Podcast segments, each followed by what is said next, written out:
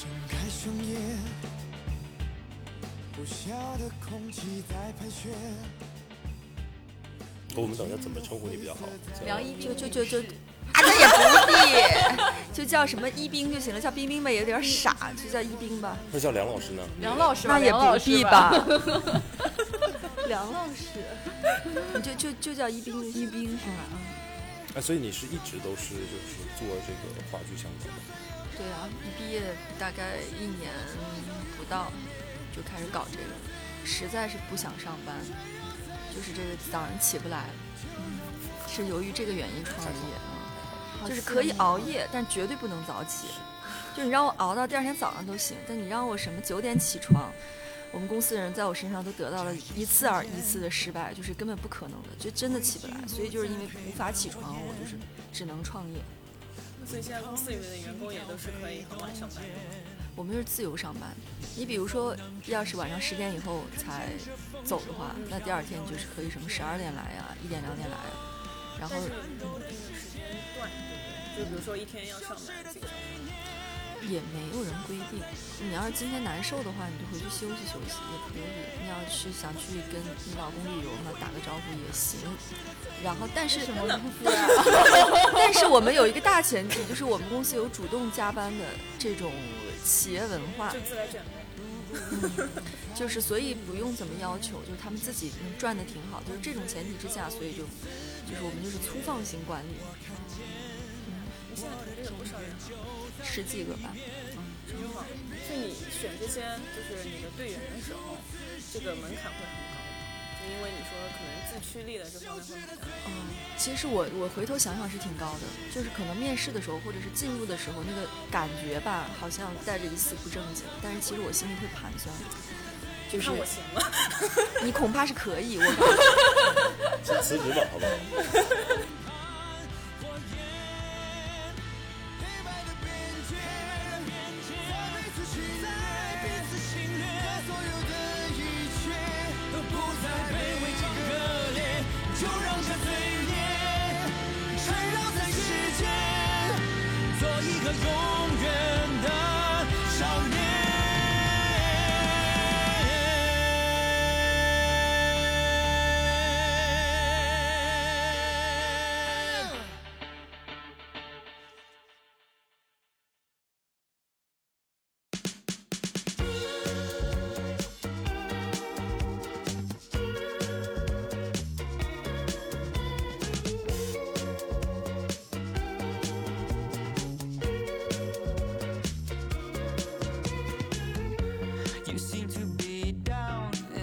Hello，大家好，欢迎来到这一期的 Workday Drinks。大家好，我是崔叔。大家好，我是阿 K。大家好，我是 Kelly。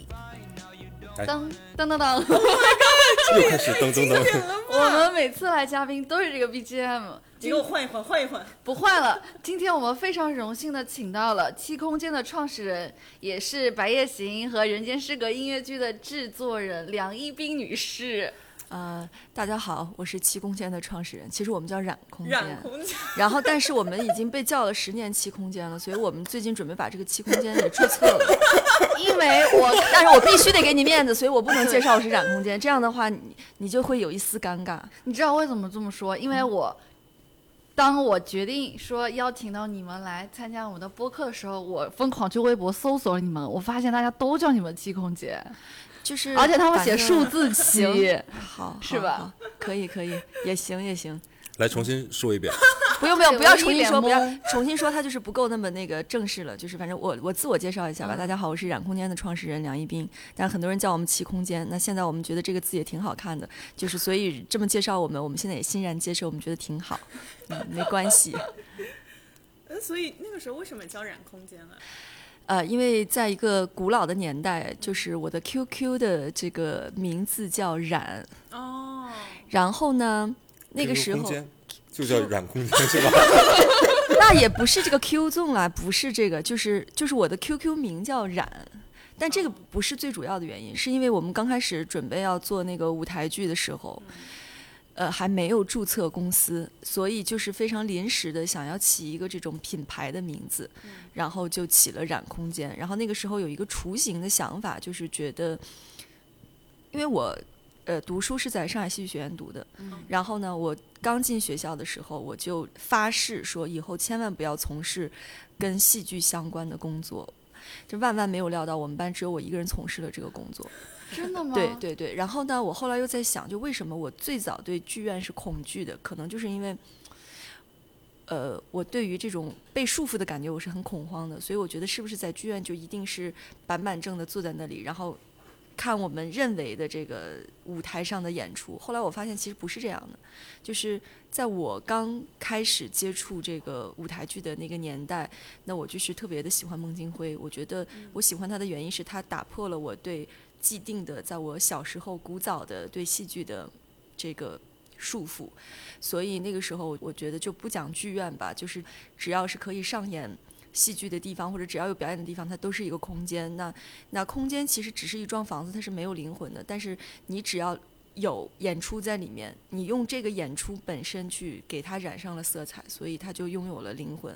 所以就是叫了这么一个染空间，嗯。我觉得特别开心，就是之前我们几个人被邀请嘛，然后去看这个《人间失格》这部话剧。的对的，嗯，呃，我是一个比较喜欢看这些东西的人，就貌似看起来比较文艺的一个人。然后之前也有看过一些其他的话剧啊什么的，呃，但是我觉得这一次的体验感特别不一样。我自己本身是做服装的嘛，所以我对就是舞台设计以及服装是更加关注的会多一些。所以舞台设计上面就是一开始的那个巨大的那个手啊，然后还有就是那个大的一个一个一个头的那个造型嘛，然后包括就是天上一直飞的那些纸。就前期的时候，就是我以为它就是展开一部书，所以这些纸张就可能说代表着这些书里面的文字啊什么的。结束的时候，然后有这个投影打在那个每一页的白色的纸上面，然后是就是这位作家所有的生作品对所有作品，然后我就觉得啊，这个设计的很巧妙。嗯，并且我是一个对服装很苛刻的人，因为我自己就做服装的嘛。但是我觉得舞台上面的这个服装做的还挺好的，啊、然后所以就特别好奇，是专门就是有负责道具和服装的，就是很有 sense 的朋友吗？我们整体就是一些非常之有审美的人了，可以说是。因为我看了这个提纲嘛，然后我刚才路上就在想，你说听播客的人，他要听一个创始人在讲他创业经历有多么的无聊，于是乎我就觉得我们要不然就随便聊聊。我们的这个团队啊，就是搞搞这个音乐剧的过程当中，就是一部分非常核心的这个审美的团队，其实是在我们公司内部。还有一部分是呃跟世界上很多我们觉得很好的艺术家的一些合作。就你刚才说到服装，服装的这个同事就是我们公司自己的一个小姑娘，叫张国文清。然后呢，但是她特别的害怕我们去对外介绍她是染空间的视觉总监，她就觉得非常的社恐。然后她非常的有意思，就是呃，《人间失格》这个选题就是从她这儿来的。哦，就是因为我们公司每次会开题材会，我们是从题材会里面选择下一步要做的作品。但是你要说你想做哪个作品，同时你必须你也得讲说你打算是怎么一个做法。所以最早题材会里面就是从他这儿来的这个《人间失格》，因为我们当时《白夜行》做完之后，下一步其实没有想做《人间失格》，是有其他题材的。是因为其他题材呃进行的没有那么的顺畅，所以就是大家在沟通的过程当中，在开会的过程当中选择了《人间失格》。那这次其实，呃，做《人间失格》的服装，我们这个同事也非常的有意思，他是整个在一个非常，我感觉是战战兢兢、如履薄冰的状态下做的，因为他在公司已经七年的时间了，基本上做的都是一些创意的、探讨的工作，包括平面设计的一些工作，但其实实打实做服装，呃，他已经有一阵子没有做了，所以这次，嗯，我们把这个任务交给他之后，他就是非常的害怕，然后就长了一脸的痘，每一天都在长痘。真的！然后他的精神也不是特别的，一直是很平缓的状态，哦就是他时而会觉得非常的好，时而他就是无法跟任何人去交流。这在我看来就是他非常可爱的一点，就是我是喜欢员工他们把本性能暴露出来的，所以这次他呃做这次设计的时候，中间有几次。我们导演组或者其他的主创是有会说，呃，想把他的方案在某一些场次大颠覆掉的。嗯，后来，呃，是我们到了带剧场之后，我跟他深谈过一次。我跟他说，我说我去跟导演他们聊一下，我说我的原则这次是希望你完完整整按照你的图纸上面来，我甚至没有去呃，比如说在一些细节上需要他改啊什么，我就想让他在一个百分之百的自由的状态下面去做这件事情，包括已经结束了设计之后，呃，你记得我们那个赏花不是有一场，大家不是穿了一个那个裙子，嗯是什么一丝一丝的，然后是嗯。每一个人是绑在一起的嘛，嗯那个设计也是其实已经没有了，但最后我我说你去做吧，做得出来我们就用，做不出来我们就用我们的备选方案没有关系，那他还是做出来了，所以就是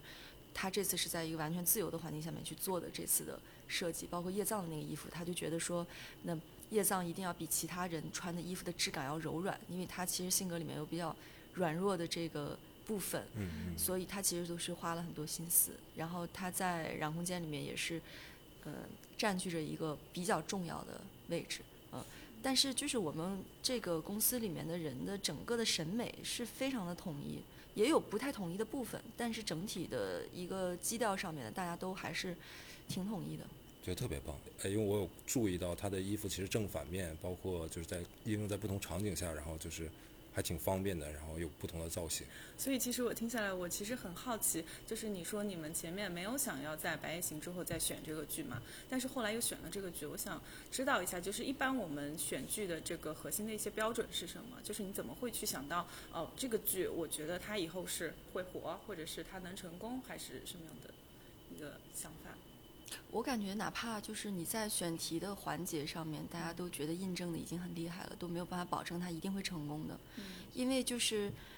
呃，如果选题本身它带有成功的因素的话，那它的失败一定也是比其他的题材要更厉害的，因为它选题会吸引大家注意嘛，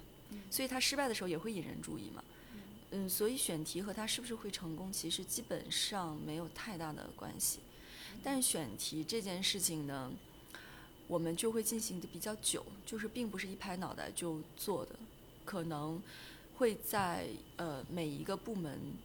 都会去考量它有没有潜力。就是选题，我们是要看它潜力，不是看它现当下是不是特别的火。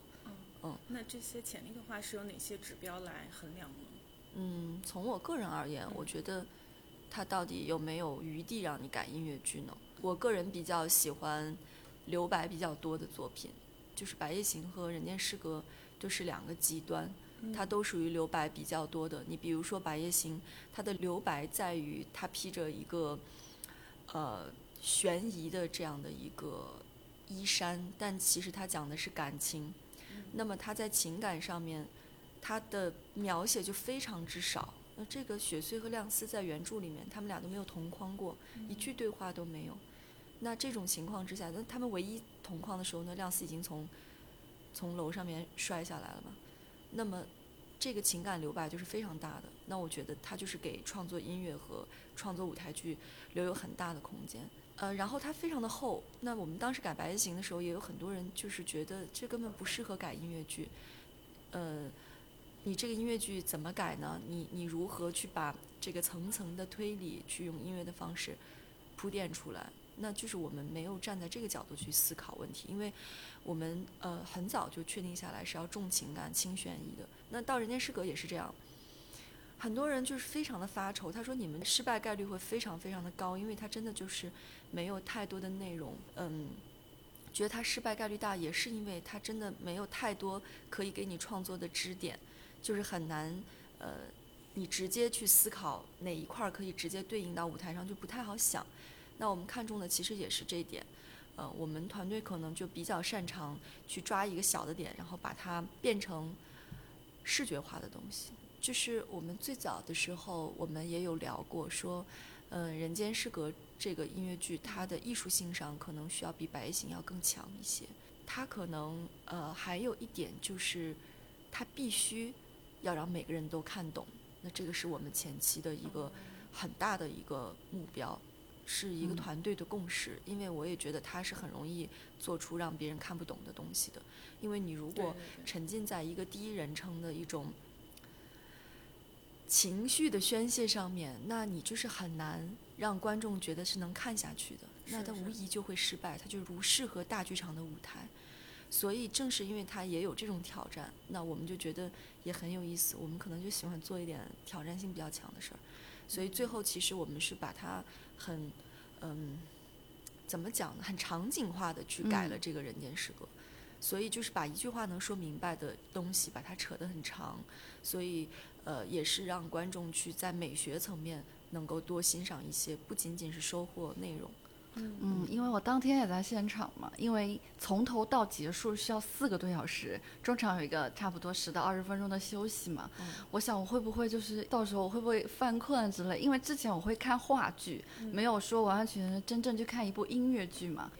我当时很震撼，当天我就是完全整个人可以进到那个场景里边，并且就我看那一场。他最后还有个 uncle，就是他删减的环节在，然后哦所有的观众，对哦所有的观众都站起来，非常的嗨，就是整场音乐剧大家的热情是高涨的，然后并且也投入进去了，然后最后结束的时候，大家就是酣畅淋漓的感觉吧，是这么说的。而且不管你看没看过这个书，或者是这部电影，或者这个动漫，因为《人间失格》它周边文化产品非常多嘛，嗯你都是可以看得懂的。就像刚刚一斌说的那样，对。就是要很直白，同一个东西要拉长，然后所有人都能沉浸，都看得懂，然后能够有自己的体会，是这样子的。嗯，那你看最后一场还挺幸运的，是，的，因为我们这个戏吧，它就非常之大起大落，嗯因为我们有一个预演，预演的时候，你看的这个 uncle 他是在它应有的位置，就是很前面，嗯所以就演了特别长的时间。然后我们演完之后，就有很多不好的评论。然后我当时我们也是熬夜去做了删减的，然后第二天首演的口碑就非常的好。但是又有人说我想看那个删掉的部分，但是你不可能再去再拿回来了，因为确实时长还是蛮长的。那最后其实彩蛋的时候是有给大家演这一段。是我有点想哭那一刻，因为那一段也排起来挺不容易的，因为它有很大一长段舞蹈，他们这两个演员就练了挺久的，每一天都在练这段舞蹈，结果最后被删掉了。嗯，但是他们最后又展示出来了，我看到所有人都在拿手机在拍嗯这一段，然后我还挺感动的。当时，对我们刚刚说了那么多关于呃选题呀、关于服装方面的，那呃一斌，你觉得一部音乐剧就是落地了，有成果了，它需要经历哪些阶段呢？然后它的基本人员的配置应该有哪些？呃，我觉得说到阶段这个事情啊，嗯我刚才还真在思考这个事情。可能从一个相对比较客观的角度，那我就会分什么创作前期啊，嗯什么制作期啊，什么演出期，我可能就会这么分。但我后来仔细想了一下，我觉得在我心目当中，它就分两个时期：演出前和演出后。嗯你只要演出前的这个时期，它就是一个时期，根本就没有那么强烈的这个割裂感。从哪儿开始，我这个构思期就结束了，我要开始嗯制作了。因为你制作了，开始你又发现有反复了，你很多东西又推倒重来了，你又回复到一个什么剧本的阶段了。我们下半场的排练是到演出的倒数第一个月，就是十一月份才排出来的，因为前面一直觉得不对，因为呃，《人间失格》这个小说里面，它没有描写太宰治和叶藏双人的关系，但是我们是把作者和书里面的人其实作为了主要的一个视角，那它其实就是完全的是原创，就很复杂。那你回到说时期这件事情，真的演出前都是一个时期，就是作为原创而言，嗯可能引进的剧目的话，它会更清晰一点。那么你只要是演出前，我感觉是完全打碎自己的一个时期，每一个部门都是，嗯，然后他需要把这个戏做出来。那么演出开始，它又是一个时期，它是一个什么时期呢？就是你不要觉得你的演出开始了，你就大功告成了，嗯没有，你每一场你都需要去做修整。哪怕像《白夜行》现在已经演到九十五场了，嗯我们每一场还会写 notes，然后第二天还会做修整，还会调台词，还会变灯光。开始演出之后，那么就是他的一个成长期了。所以我觉得，就是如果一定要规范时期的话，那它就是孕育和成长两个时期。但成长有没有结束呢？我觉得永远没有结束。嗯哪怕有一天你有幸被其他的国家买到你这个版权去做其他的授权，它还在成长。如果它可以一直成长下去，那就说明它是一个有生命力的作品。嗯，可能就这两个时期吧。那真的，我们看这部剧的那个时间还真的是很幸运。嗯，对，很棒，那时候正好是最后一场。对对，就是在他演出的这个漫长的时间里面嘛，也不漫长吧。对，然后在这个时间里面的话，嗯、我们会根据，比如说，呃，我知道像灯光、舞美这些是我们肉眼可见，觉得我们是可以去调的。那是不是还有一些部分是，比如说来自观众的反馈，或者是哪些我们会怎么样去恒定这个东西？观众讲不好，然后我就要去改。呃，观众的反馈我是特别重视的。嗯嗯，很多我们公司人都觉得我有点玻璃心了，都有点。我们白行演完有一场，我们一块儿去吃火锅，大家都在吃火锅，就我一个人在给大家广播这个 report。嗯，那么我关注的点是什么？我关注的其实就是我不希望有任何一个观众觉得一个戏，它有任何一场是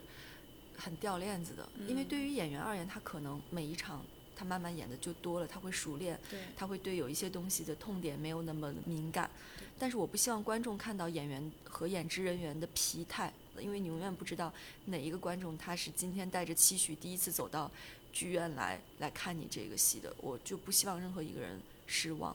那么说到有哪些好的反馈可以让我们得到一些呃感受啊，那我觉得就是。如果是纯情感层面的一种打压的话，比如说他觉得我觉得你就是不好，没有理由的讨厌你，嗯那么你也可以尊重他的看法，但是没有必要跟他驳斥。他有他的权利去喜好一个东西和极端不喜欢，就像我们吃香菜一样，有的人他就无法接触香菜的味道。那我是要去吃香菜色拉的人，那么。那你怎么可以去讲他就想的不对呢？你也不用去这么对把它当做敌人。那么如果有的人他会在登幅道笑话，包括他每一场的对比上面有一些非常详细的一些好的反馈的话，我们是会开会去研究这些反馈的。嗯。然后有哪一些是在哪一场就可以得到一个呃改进，那这些是我觉得真的要重视的，而且嗯，我们的很多观众他都是反复的去看的，二三十场看的，当他认为他的反馈真的嗯默无声息的变成了台上更好的一个演出的时候嗯，那我觉得这种台上和台下的互动是最最最感人的，他也会对你这个团队升起一丝信心。嗯，因为我们在上海嘛，我们是在上海的场子，就是爆满的那种感觉。也有我在去卫生间的时候听到啊，这一场比上一场哪里我觉得更好，我都有听到。然后我觉得哇，这些人就是一刷、二刷、三刷那种感觉。那当然，那在上海的话，因为小众文化非常的受欢迎，非常热情的人很多，大家都会去追逐啊，去看。那我想知道，如果在下沉到两线城市、三线城市的时候，你们音乐剧这个票务的状况会是一样怎样情况？啊、这个我其实也有我自己的一些想法。嗯我觉得线下演出的影响在线上。现在我觉得任何人都不可以去忽略互联网的力量。互联网是可以拉近很多认知，或者是交换很多认知的一个最没有办法忽略的平台。嗯所以你没有办法去讲这样的一个线下演出，因为一二线城市的人他就能看懂，你再下沉到四五线他就看不懂。我们要相信人类都是有智慧的。音乐剧本身其实娱乐性还是放在第一位的。它首先不要让观众坐在剧场太有负担，哪怕你最后你让观众觉得哇，我得到了人性的升华和思考，那也是他附属的，那也是他得到了享受之后，他又同时的开辟了叮咚一下一个智慧产物，而不是你进来就是要用音乐剧给人说教。剧场也不是一个说教的地方。所以我觉得剧场还是一个享受快乐时光的地方，哪怕你在里面收获的是难过和痛苦，也是快乐，因为你有感受了嘛，你在这里可以得到宣泄嘛，你有做梦的空间嘛，所以我我觉得就是没有什么太多的障碍，而且我也一直相信，你哪怕去到一些更偏远的地区，你只要演了，那他可能在你这个戏就变成他的第一次学习了，但是没有说什么。啊，我完全看不懂这是说什么。我相信这个人类的智慧不会是这样子的，而且音乐剧那现在其实它的影响力确实就是在线上的。那互联网已经让很多人得知了、呃音乐剧这个概念。那哪怕有的人他没有线下看过，其实他也在线上看过很多片段了，也绝对不会是完全蒙昧的状态。嗯，就是你还是觉得大众对于音乐剧的接受度是有一定的普及了。我感觉现在正在普及，嗯嗯，然后包括很多综艺啊，包括一些现在慢慢的有一些节目，它都会进入到音乐剧的这样的一个领域去做一些结合。我感觉更多领域也都更关注音乐剧演员了，那这个步伐可能就已经开始了，开始就不会停止嘛。嗯就我们那个戏里面不是有句台词嘛，一旦开始就不会停止嘛。就我觉得一件事情的动机，它只要按钮按下去之后，它是不会被横加的突然断掉的，它就会有自己成长的一个步伐。所以现在你觉得音乐剧还是一个小众的东西吗？小众的娱乐？这个我觉得吧，大家也别回避这个问题，它确实是小众的，真的，它肯定是小众，它是一个特别垂直的领域。你比如说我自己，我特别喜欢那个什么。香水就是我看有一些品牌，它也开始就是可以你自己去配香水啊，自己去，它也是小众领域啊。嗯，我一个想吐槽点是什么呢？不是对戏本身啊，我是对于现场，就我看了很多，就是包括电影节、包括话剧、音乐剧，我要吐槽的是观众，或者说对于剧院本身吧，就为什么开场之后允许大家进来？就为什么比如说这个戏是七点半开始，然后就检票结束嘛，大家就早早来嘛，然后坐好好七点半开始，大幕拉开，可不可以不让人再进来了？就很影响人。或者说，比如说，呃，前五分钟，OK，你可以让人进来，然后过五分钟之后就不要再让人进来。这不是单一的，就是某一个剧啊，我发现很多都是这样的，包括更简单的，比如说看电影，就是你可能去晚了嘛，对吧？人家还是让你进的，但我觉得就是你在影响其他人，这是我自己也很讨厌的一个一个地方。然后还有一个就是手机，我特别讨厌在现场当中就是有人用手机，我不管你是拍摄还是自己在发信息还是在干嘛，或者就是现场在查说《人间失格》到底讲的是什么，就我不懂，然后去查背景资料。大哥，你都已经坐在这儿了，就你不管你懂不懂，还是要有什么事儿，对吧？就是我觉得对于不管是就是表演的人也好，还是对于其他的观众也好，都是一个尊重。所以我就是觉得，嗯，这两两个事情就是让我觉得我自己是不是特别矫情，对吧？仪式，然后我就在想说，可不可以？然后我想了一个解决方案。我想一解决方案是什么呢？就是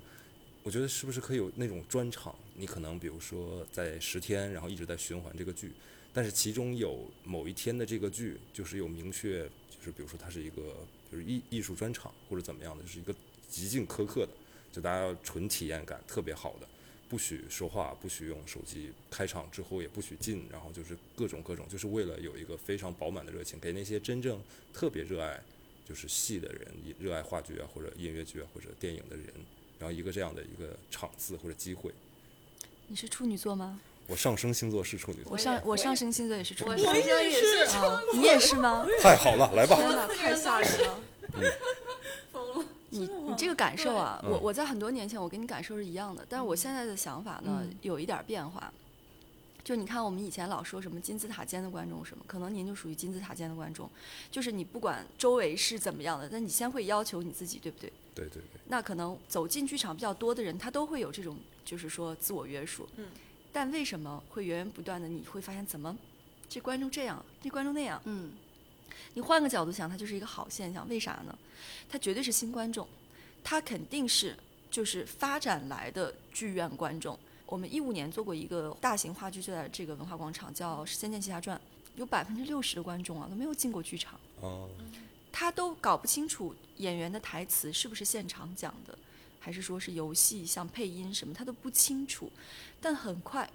一年不到，他们就已经变成剧场观众了。然后他们会看很多戏，然后剧场的一些准则他们也都很清晰。所以我我是觉得，可能我们要更放松一点看待这个问题呢，就是我们得允许一些新进来的剧场观众，他要有一定的学习时间。那现在还有就是剧场，它一般比如说到点了之后，它观众不能进了，但是它可能会有另外一个时间点，比如十五分钟之后，它可能会进一批。当然，这个也无形当中会影响一些正在观剧的观众。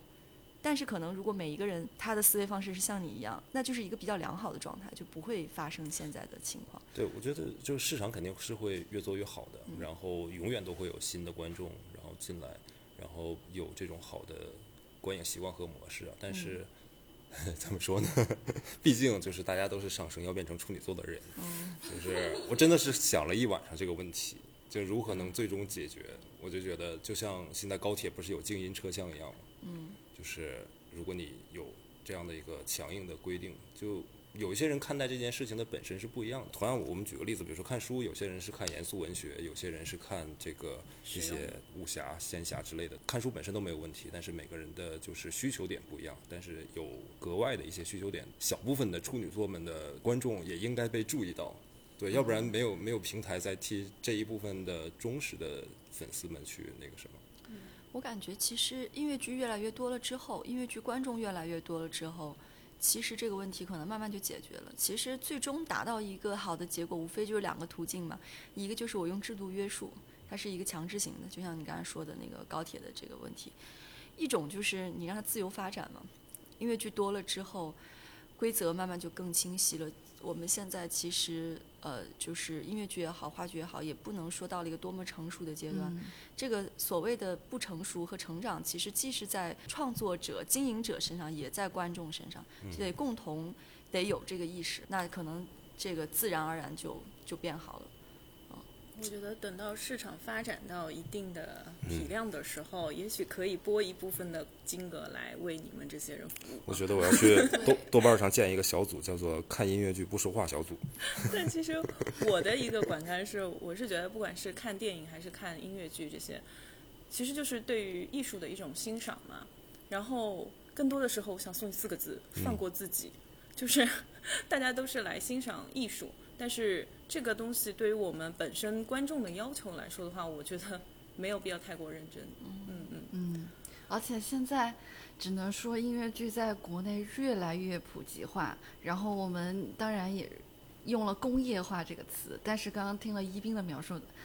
来看，我们还没有到这个阶段，就是国内音乐剧的发展，所以说这个东西需要积淀的呀，崔叔。是是是，大家一起努力，好好好好。大家都在说他，太好了太好了，内部矛盾起来了，喜欢。对啊，就不要让老让大家说啊，点评说这个戏的可能设计啊，或者演员怎么怎么样。我觉得大家也要作为观众本身也要反思一下自己的问题。所以我想问一下，你觉得现在这音乐剧对于观众来说还是有门槛吗？我感觉好像是不是任何的艺术形式对观众都有门槛呢？嗯，比如说有一些展览，嗯，对于观众而言，它也有门槛。那所谓的门槛，可能就不是这种百分之百的理解，这就叫门槛。但门槛是坏事吗？我觉得也不是什么坏事。你有了门槛，你就会迈过门槛吗？我是觉得门槛这个东西，会让真的吸引他的人是会迈过去的，而不是说阻挡在外面。嗯，但我觉得现在有一个门槛啊，就是特别难以逾越的，就是买不着票。买不着票这个是不是？不是不是，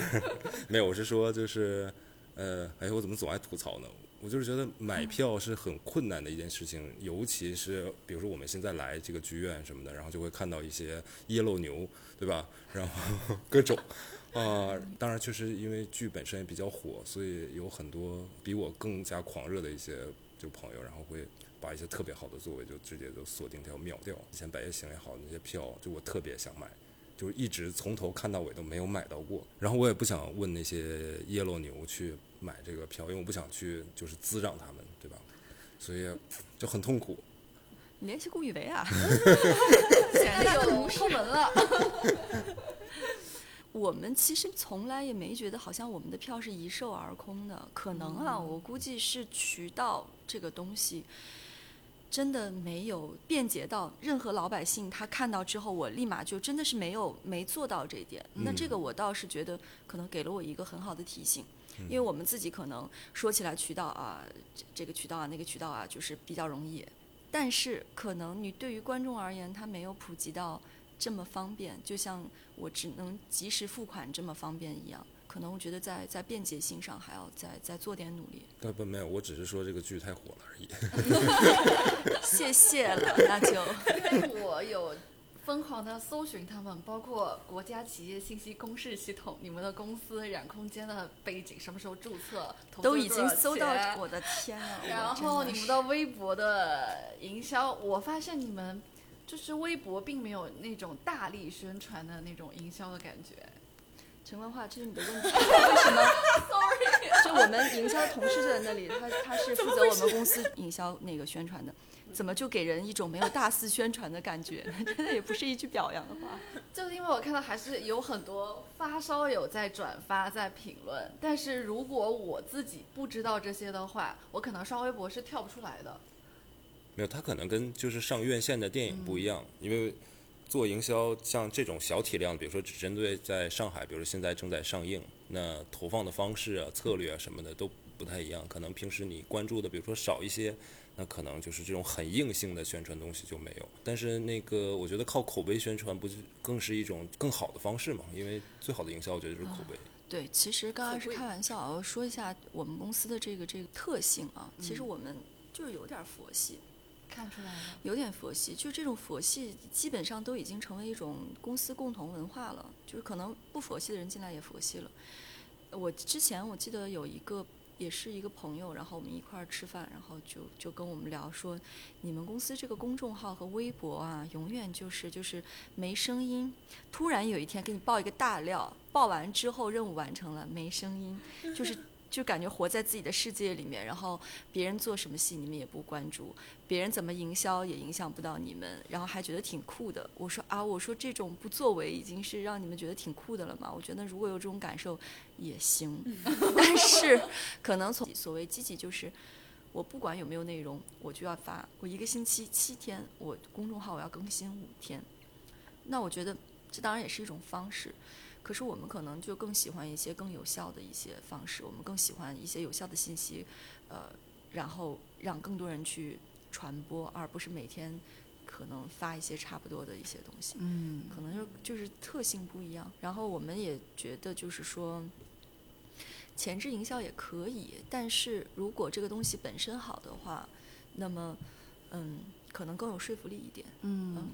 那就是说到了，咱们做这个音乐剧也积攒了一批忠粉嘛，那可能有那种大粉头，你们已经很熟悉了，就所谓核心粉丝，那可能他们跟你们都会有认识啊，打过照面啊什么，那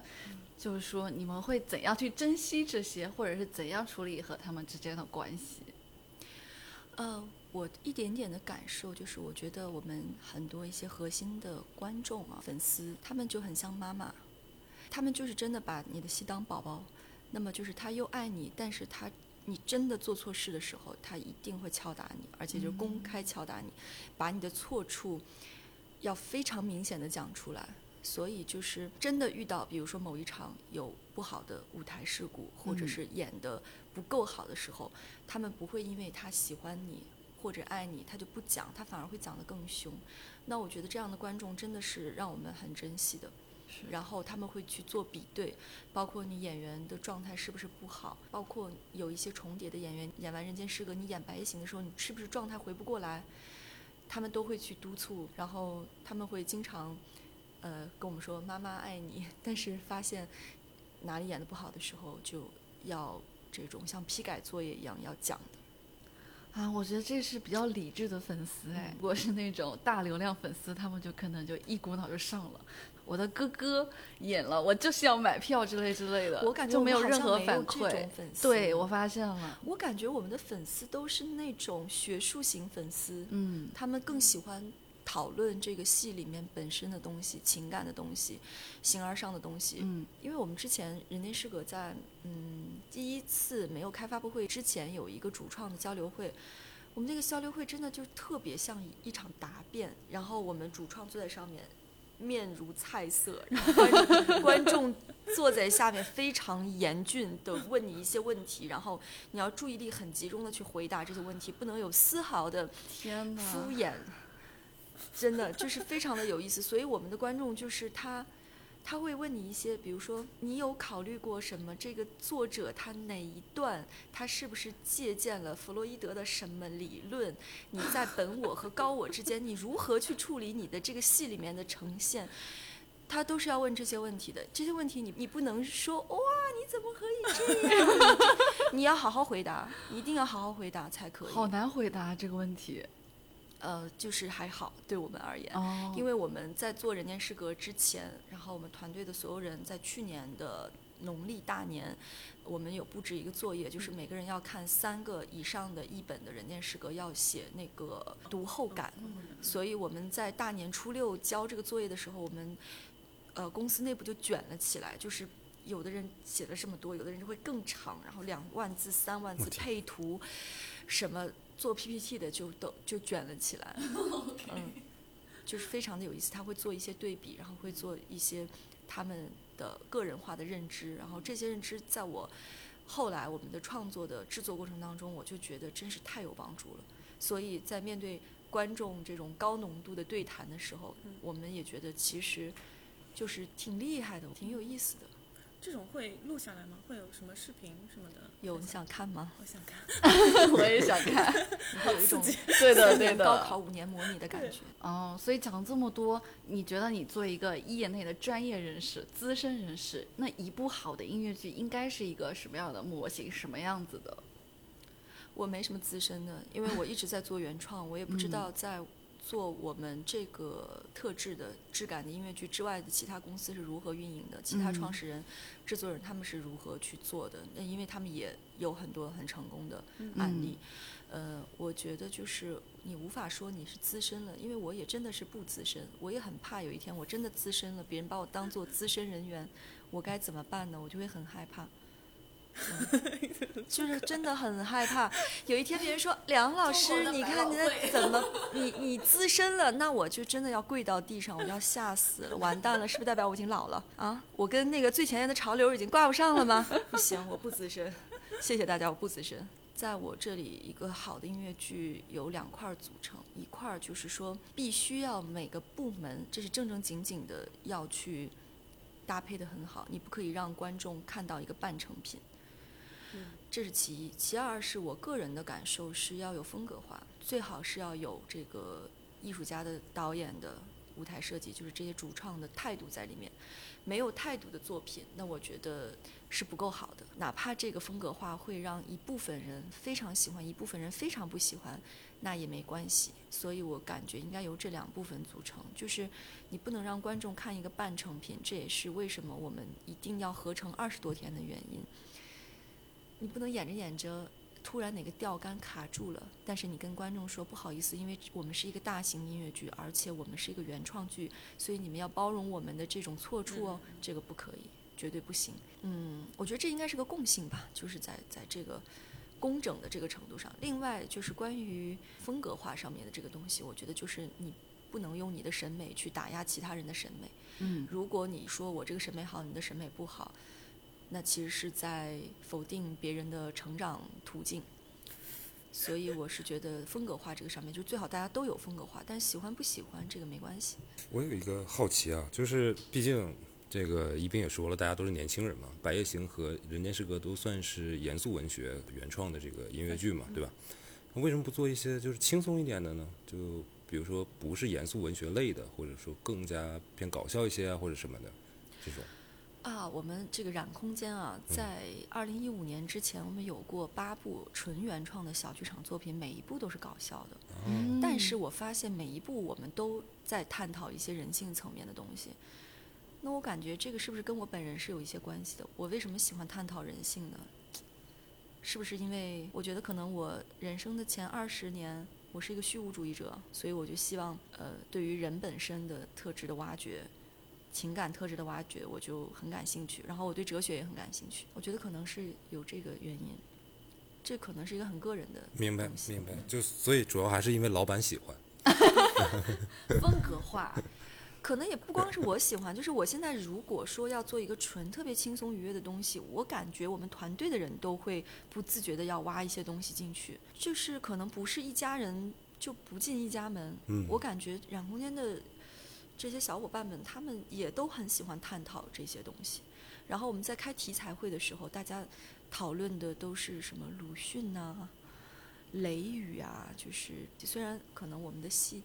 我感觉还挺时髦的嘛，但是就是在题材上，我们都比较喜欢严肃文学的东西。有趣，蛮好的，蛮好的。对，然后我是觉得，我看了这个戏下来，我观察了周遭的就是观众朋友们嘛，然后普遍年纪其实是挺年，轻化的，嗯对。当然了，我自己可能素养不是那么好，我就可能二十岁左右的时候，可能没有看那么多，比如说像这个《人间失格》或者什么类似这种书啊，包括很严肃的文学的东西，不是很感兴趣。但是我觉得借助了这样的一个音乐剧的形式，能让更多年轻的朋友们去看一些这些东西，我觉得本身就是是一件特别有意义的事情。嗯，包括去有一些反思，有一些思考，然后我觉得在一些嗯怎么说呢，核心的一些思想上面重新去考虑这个人生，我觉得对我个人而言啊，是这个戏最大的意义。其实也是挺好的一个事情，就不是每天都需要就是被那些短视频什么的充斥着的这样的一个东西。有一个做短视频的人说，短视频的人，哎呀，为了挣钱，对不起。我其实因为我也很喜欢刷短视频，我从短视频里面经常可以获得很多灵感，但是我会发现它占用了我挺多时间的。对，然后呢，嗯，开始排练的那一天呢，我就把我的短视频这个 app 我就卸载了。卸载了之后，我感觉哇，好舒畅，嗯，挺舒适的。我觉得，感觉就大脑，如果你经常被灌输，但是你不去做反主动复的话，啊，对对对，这嗯个是不是也也挺那一斌，你有想过说把染攻坚做到什么高度？呃，做到什么中国的百老汇这种大的目标吗？我感觉染空间是做不成中国的百老汇的，嗯因为百老汇会形成百老汇，也一定是在它的那个历史时期，嗯由他们的这个文化的环境和他们的艺术家形成了百老汇。百老汇它也不是一个固定的概念，呃，十年前的百老汇和十年后的百老汇，三十年前的百老汇和三十年后的百老汇也不是一样。那么我们到底会拥有什么样的一个名称呢？那这个我更愿意让其他人去给我们定义。那我觉得就是往前走就好了。嗯然后我也不想去设立一个什么样多么高屋建瓴的目标。我觉得设立了目标之后，可能人的心态会发生变化的。你会为了达成这个目标，从而去做一些未必是正确的决定。你会离艺术本身就变远了。那我还是希望我自己的心态和我的这个灵魂始终还是扎根在艺术本身上面。艺术是一个非功利的功利嘛，它的所谓的带引号的功利性，是由你的非功利而产生。否则的话，如果你用功利心去做的话，反而达不到一个好的结果。嗯，我听到你说这个非功利的心去做这件事情，然后会产生一些功利嘛。然后我就想问说，前面说了一部剧的这些标准啊，包括是创作的这些过程当中的一些核心的要素。然后我想知道你怎么定义，就是一部剧它做得好了。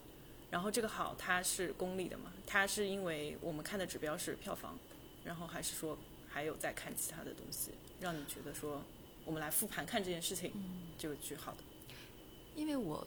以前啊，就是经常也有人会跟我说，你看这部戏，虽然观众都不喜欢，但它是一部好戏。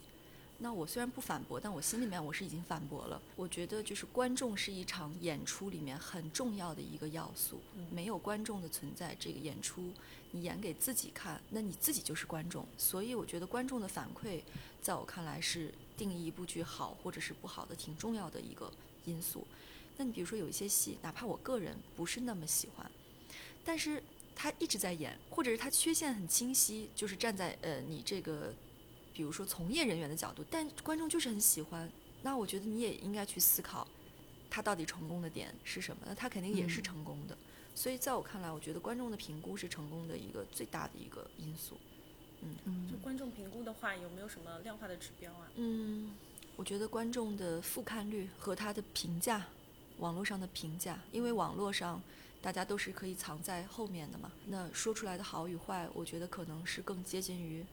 情绪和本能。嗯，那这个对于一个艺术作品而言，当然不是唯一的一个评估标准，但我相信可能它能够去构筑你创作者一些基本的一个评估。嗯、刚刚一斌提到你们一五年的时候做了十场有点轻松搞笑的剧，到呃中间可能还做过《仙剑奇侠传》的舞台剧，再到最近的《白夜行》啊，《人间失格》，那它风格其实有在不断的转变嘛。那我们想知道，在你这个整个创作以及创业的过程中，致使你做这些重大决定的一些契机、一些关键点、一些灵感的迸发。嗯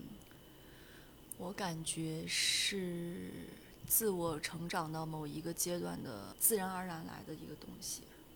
还有就是，可能我心里面对于团队不希望辜负团队。嗯，我们疫情的那一年，就疫情刚开始的一年，二零二零年，呃，市面上挺多演出都停了，嗯但我们就是在很坚挺的去做一些小型的演出，因为其实，呃，染空间现在被很多人定义为是一个原创的做大剧场的公司，嗯但其实我们的基因是从小剧场的原创开始来的，所以才有了一五年之前的那个十部纯原创的作品，它奠定了我们的一个原创的基因。所以后面无论在做什么 IP 剧，其实都是带着这个基因在前行的。那么从我自己而言，我觉得可能在抉择的那个时间点，我没有觉得是什么重大时间点，嗯可能是这个时间过去了，你回头看，你发现它变成了一个路标了，变成你一个时间点了，其实都没有是刻意而为之。就中间那么困难的时候，有想过要啊，我稍微松懈一点，哪怕就再放弃一部分呢？我肯定是有过放弃的想法的，嗯但是都不超过二十四小时。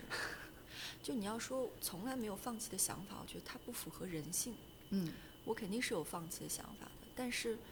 你无论是由别人劝导你啊，还是说由事情推着你走啊，那最终其实你选择的还是你自己的原动力。原动力不足或者没有原动力，你哪怕今天不放弃，未来也会放弃。你如果自身的你这个容器里面的想法是饱满的，我觉得哪怕放弃了，你也还可以拾回来。所以我目前没有什么放弃的想法。我记得我是在某一年过年的时候，嗯、我突然间脑子里面就灌进来一个想法，我我告诉我自己，梁一冰就是哪怕有一天你什么都没有了，你有没有可以再重新再来的勇气？那我觉得我是有的。嗯，就我我我是一个很坚挺的人。嗯，受用受用，嗯这句话真的很受用，因为我现在也在 做自己的事情。嗯，对，行，我们聊点儿开心的。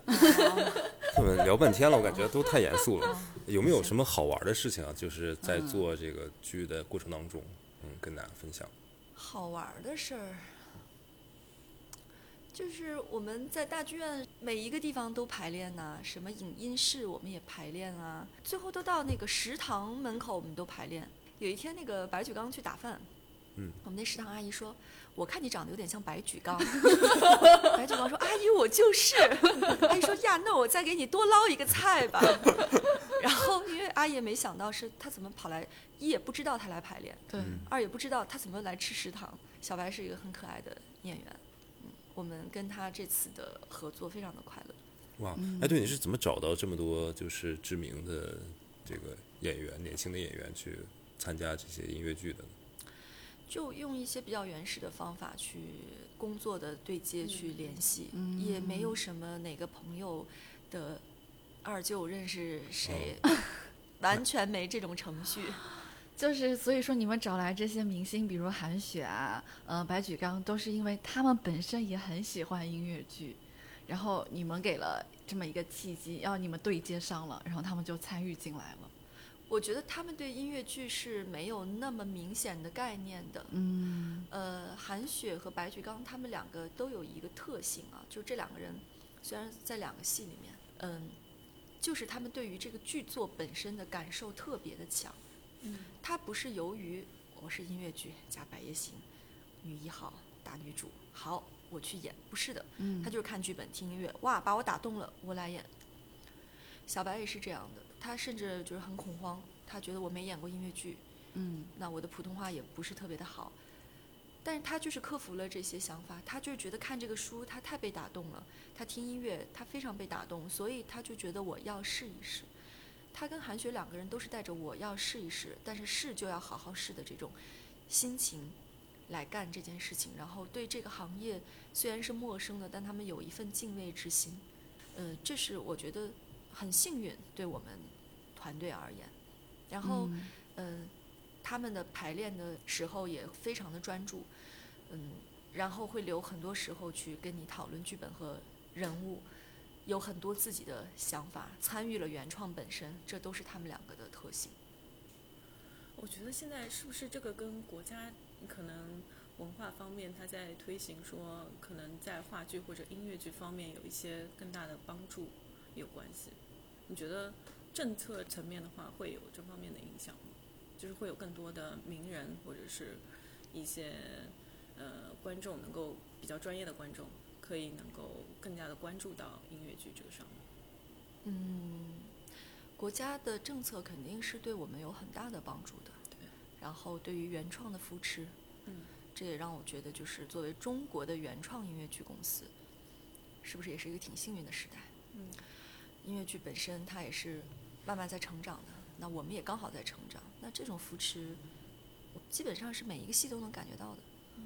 因为我认识顾宇伟，他是呃《人间失格》这个音乐剧的项目经理嘛，嗯，我发现他工作就是连轴转呢，嗯就可能要通两个宵那种，就强度非常的高，嗯嗯，所以我就想说，作为老板，您肯定应该是更忙的啊。那工作和生活这个状态，你是怎么平衡到的呢？嗯，我觉得就是你的工作可能就是生活里面的一个挺重要的部分，工作就没有办法跟生活完全区分开。嗯、当然也有的人他肯定是，就是他试图说工作是工作，生活是生活。可是我觉得这样子会有意思吗？这样对工作会有热情吗？比如说你们做这个播客，其实我觉得肯定是来自于喜好嘛，肯定是因为我喜欢。其实我都觉得有点变成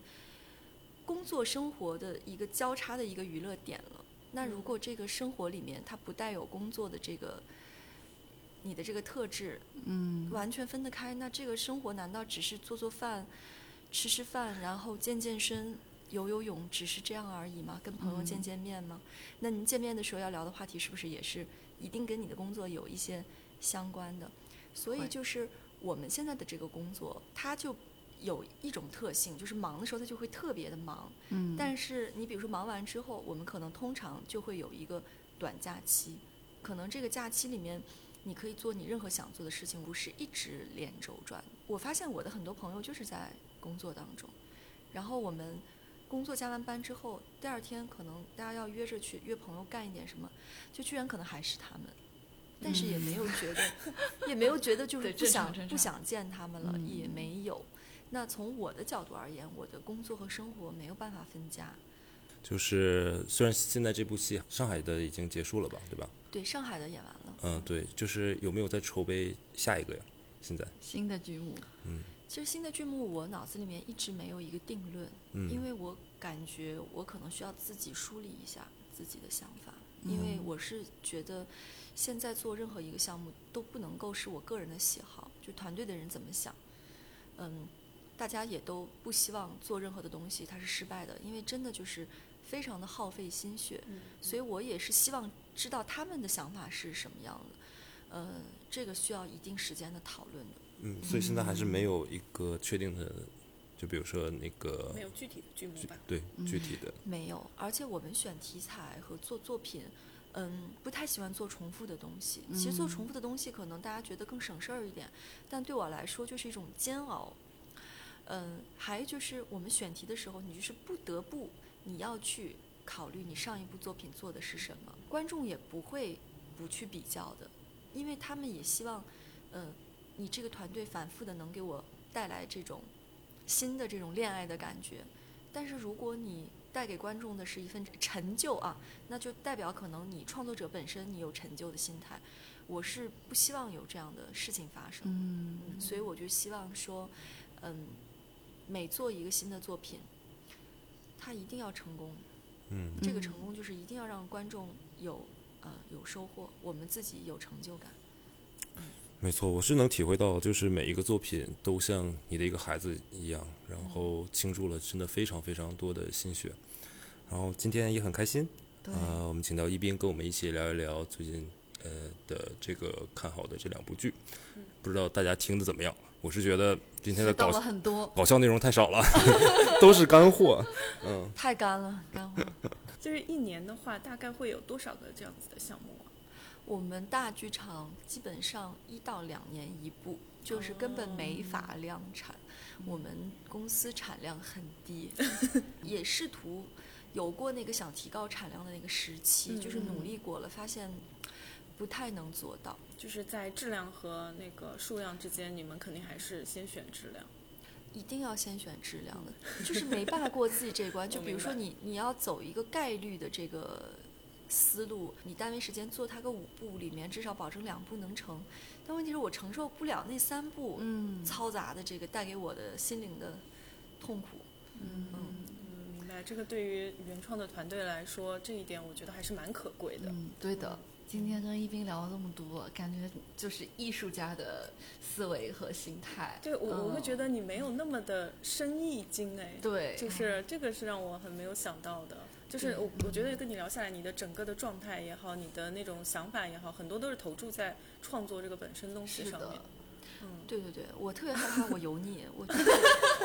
不会不会不会，前两天大家不是许愿吗？新年他们说你新年什么愿望？我说我希望我新的一年再加一岁，也不要变得油腻。我特别害怕有一天我要开始给人什么讲课呀，啊什么就好为人师的这种感觉，我特别的害怕。所以我希望我自己不要变油腻。但是我觉得创作内容本身的话，可能这个人的心智不太可能会油腻。对，嗯，是的，是的。对对对。嗯今天非常感谢，可以谢谢也非常荣幸，就是呃被邀请来看这个话剧。对我们音乐剧《白夜行》啊，《人间失格》《染空间》的梁一冰女士都很感兴趣的小伙伴们，可以去 follow 她的任何的社交媒体、微博呀、公众号之类。当然，我们也是有自己的社交媒体，我们有自己的官方微博 Workday Drinks 二零二零，大家可以搜索一下，关注到我们。我们也有自己的官方的微信群，进群的方式呢就是。